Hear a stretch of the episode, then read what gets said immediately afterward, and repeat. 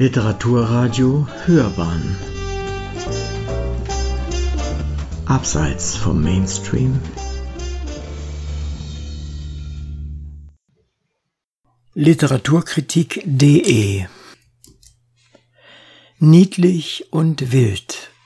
Verena Aufermanns Igel ein Porträt ist eine lesenswerte Kulturgeschichte des sympathischen Säugetiers. Eine Rezension von Steffen Krauzig. Der Igel ist das Tier der Stunde. Wenn in Zeiten der Pandemie dazu aufgerufen wird, zwischenmenschliche Kontakte einzuschränken, sich zu Hause einzuigeln, in eine Art sozialen Winterschlaf zu gehen, liegt die Assoziation zwischen Mensch und Igel sehr nahe. Doch so Autorin Verena Aufermann in ihrem lesenswerten Igelbuch, sind diesem Vergleich auch Grenzen gesetzt.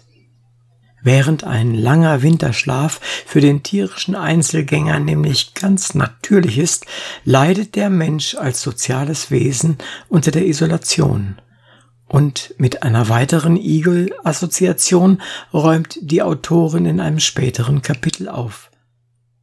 Während sich der Mensch zumindest am Beginn der Pandemie mit Vorräten wie Toilettenpapier und Pasta eingedeckt hat, ist der Igel alles andere als ein Vorratssammler.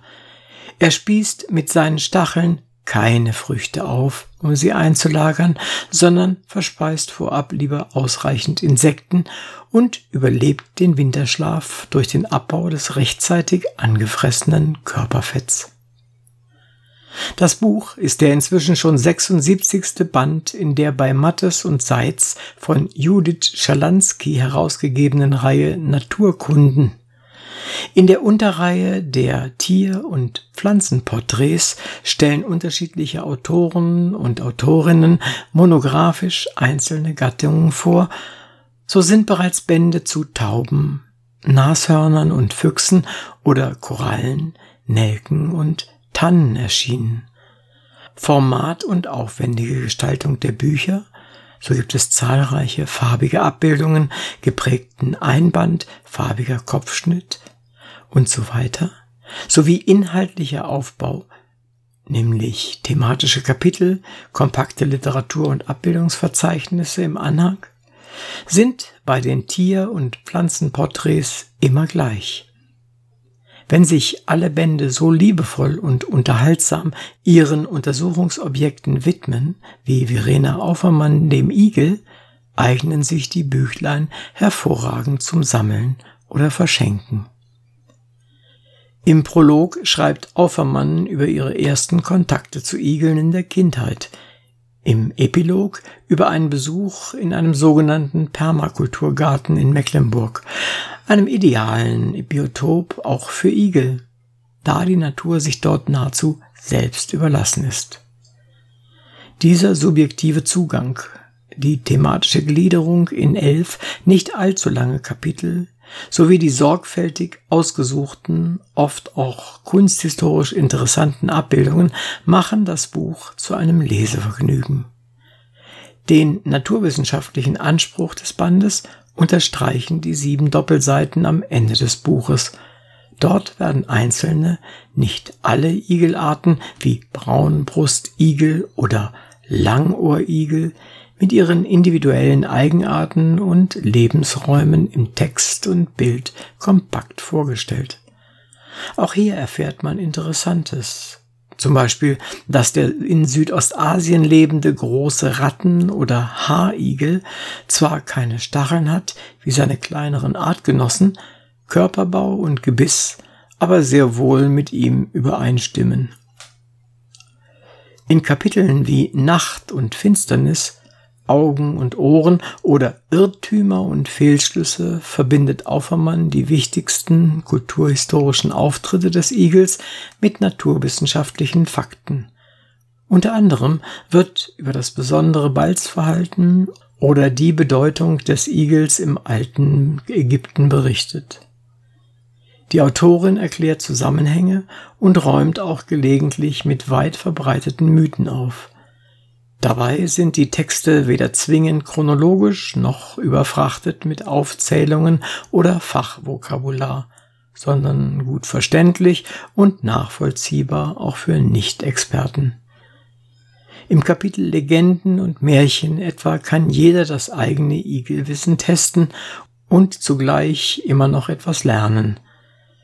Das in die Sammlung der Gebrüder Grimm aufgenommene Märchen Der Wettlauf zwischen dem Hasen und dem Igel kennt wahrscheinlich jeder. Doch was passiert im Grimm-Märchen Hans, mein Igel, das später in der Psychologie für eine Borderline-Störung Namenspate stand? Zwei weitere Beispiele. Der Igel Mackie macht nach dem Zweiten Weltkrieg im Westen Deutschlands eine steile Karriere. Sein Look wurde bis hin zur Mackie-Frisur, dem kurzen Igelhaarschnitt, sehr populär. Aber wer hat schon einmal von Wilhelm Buschs Gedicht Bewaffneter Friede gehört, in dem ein schlauer Igel als Friedensstifter gewinnt?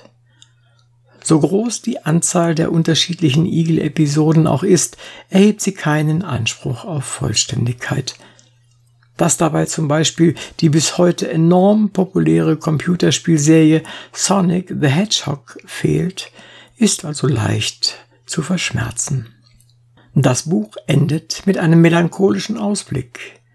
Bei allem Engagement zum Beispiel von Forschungsprojekten wie Igel in Berlin, des Leipzig Instituts für Zoo- und Wildtierforschung oder groß angelegten Citizen Science Beobachtungen bleibt die Gefahr der Ausrottung des Igels durch den Menschen. Die moderne, durchrationalisierte Natur macht es dem Igel immer schwerer, in ihr zu leben. Das längste Originalzitat im Buch stammt dann auch aus Peter Kurzeks Roman Vorabend. Dort wird das gefährdete Leben der Igel eindringlich am Beispiel einer aussichtslosen Straßenüberquerung beschrieben. Gerade ohne den expliziten Aufruf, Natur und Umwelt zu schützen, stimmt dieses Büchlein am Ende sehr nachdenklich. Sie hörten Literaturkritik.de Niedlich und wild. Verena Aufermanns Igel, ein Porträt, ist eine lesenswerte Kulturgeschichte des sympathischen Säugetiers. Eine Rezension von Steffen Krauzig. Es las Uwe Kulnig.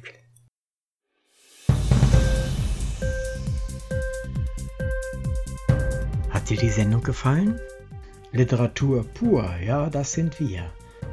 Natürlich auch als Podcast. Hier kannst du unsere Podcasts hören. Anchor, Spotify, Apple Podcast, iTunes, Google Podcasts, radio.de und viele andere mehr.